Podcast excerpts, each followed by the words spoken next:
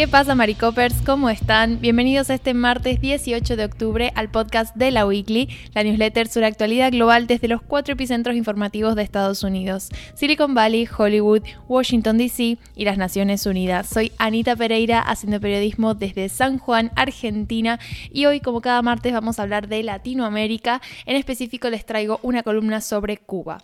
¿Qué pasó? Las autoridades cubanas anunciaron este mismo lunes la destitución del ministro de Energía y Minas del país, se, llama, se llamaba Livana Ronte. Y esto pasó en medio de una crisis energética y constantes apagones que están sufriendo los habitantes de la isla.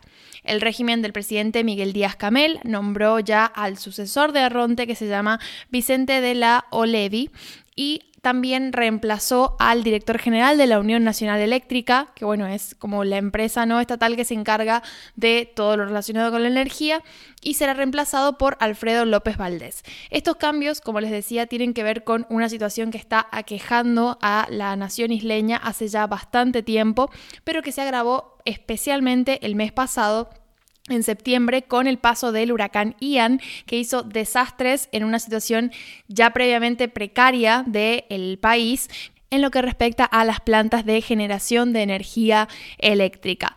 Es decir, que si bien el paso del huracán Ian causó muchísimo daño en la isla en lo que refiere a las instalaciones eléctricas y demás, también es cierto que esta nación viene arrastrando desde hace varios meses fallos en el suministro eléctrico que tienen que ver con falta de combustible, también eh, poco mantenimiento, eh, roturas en las plantas termoeléctricas y un montón de cuestiones. Bueno, de hecho las plantas termoeléctricas, la mayoría son, tienen más de 40 años de antigüedad cuando la vida útil, digamos, de una planta termoeléctrica se proyectan alrededor de 30 años, es decir, vienen de una situación bastante delicada ¿no? en materia de suministro eléctrico y lo que pasó, bueno, primero hubo un incendio, eh, el, mes pasado tengo entendido también que perjudicó una de las plantas, pero sobre todo el paso del huracán Ian, que como sabemos ha sido bastante duro, sobre todo en la región de Centroamérica y su paso por Cuba ha sido muy eh, fuerte, ¿no? La isla de hecho estuvo casi un día entero eh, sin, sin, electricidad, pero en La Habana, por ejemplo,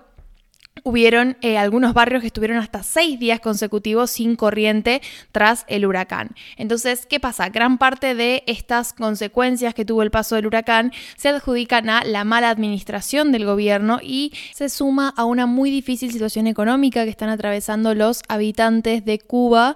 Entonces, todo esto de, de alguna manera ha ido como echando leña al fuego, ¿no? Y ha generado un clima de profundo malestar social que finalmente se ha ido a reflejar en las calles con constantes manifestaciones en contra del gobierno y en particular para protestar por el tema de los apagones, que lógicamente es una preocupación que tiene como en vilo a la población. El tema es que cuando yo digo constantes manifestaciones, me refiero, y esto es un dato del medio independiente Proyecto Inventario, a alrededor de 100 manifestaciones en protesta por los apagones desde el paso del huracán Ian que fue a finales de septiembre. Esto incluye casi 50 sentadas, cacerolazos, bloqueos de ruta que se produjeron en La Habana, que es una de las localidades, es la capital, y es una de las localidades más golpeadas por toda esta situación energética en los días posteriores al huracán.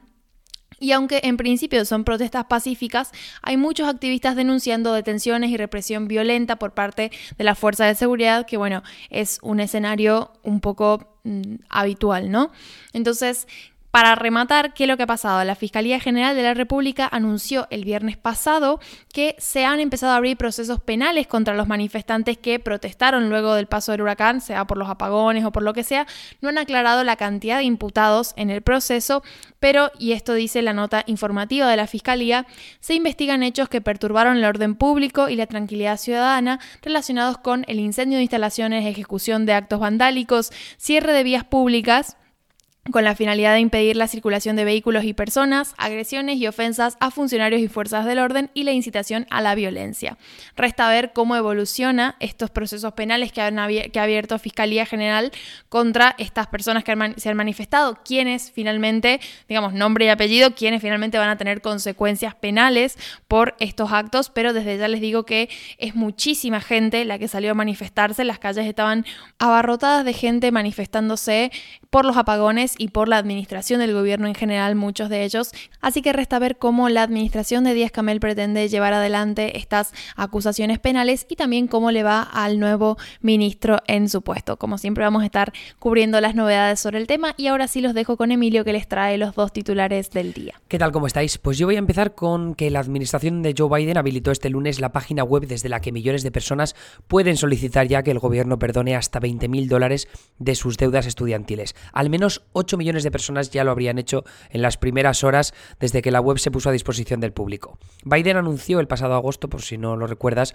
que perdonaría hasta 20.000 dólares de deuda estudiantil a todas aquellas personas que tengan ingresos inferiores a los 125.000 dólares al año, o si están casados, que los ingresos de ambas personas no superen los 250.000 dólares al año. La medida Cabe recordar que fue una de las promesas de campaña de Joe Biden y que tiene previsto eh, poder ayudar a más de 40 millones de personas, aunque no está claro cuántos solicitarán la ayuda.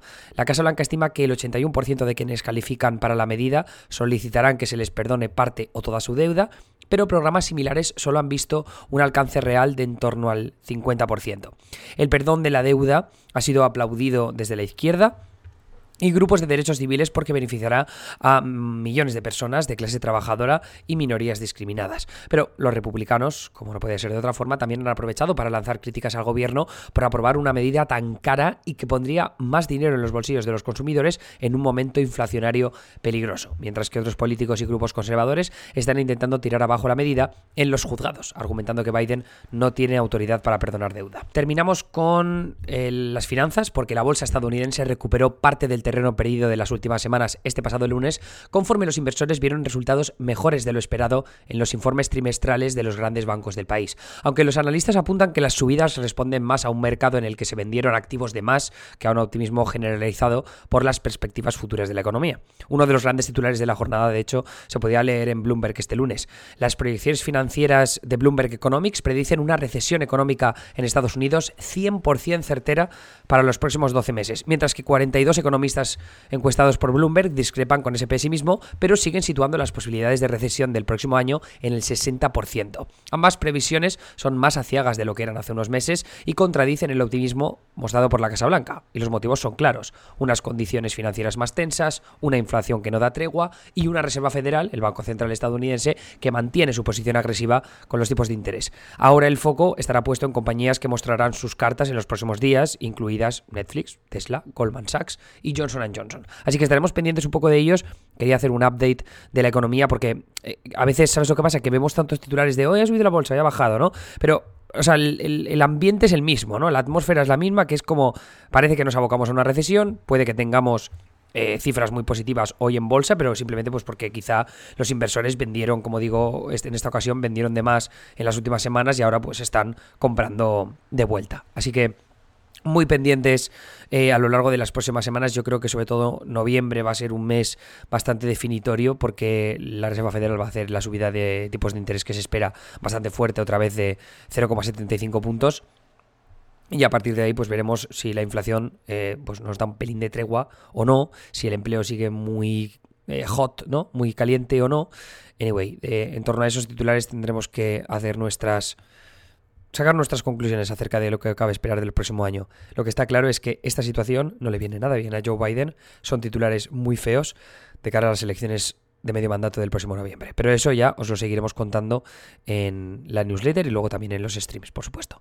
Gracias por estar ahí. Una semana más. Mm, escucharéis mañana, nos escucharéis a los dos hablando de elecciones eh, a partir de ahora que sepáis que los miércoles, antes de llegar a las elecciones de medio mandato, como Anita también tiene que hablaros de Brasil, un poco la previa, pero luego también a posteriori, pues que sepáis que vais a ver eh, dos columnas, en vez de una columna y dos noticias como solemos hacer, los miércoles de monitor electoral haremos dos columnas eh, electorales, ¿no? Destacando mm, sobre todo yo creo que Estados Unidos. Bueno, ya veremos cómo lo hacemos, pero que sepáis que va a ser un poco el asunto. Gracias una vez más, que vaya bien el resto del martes. Hasta luego.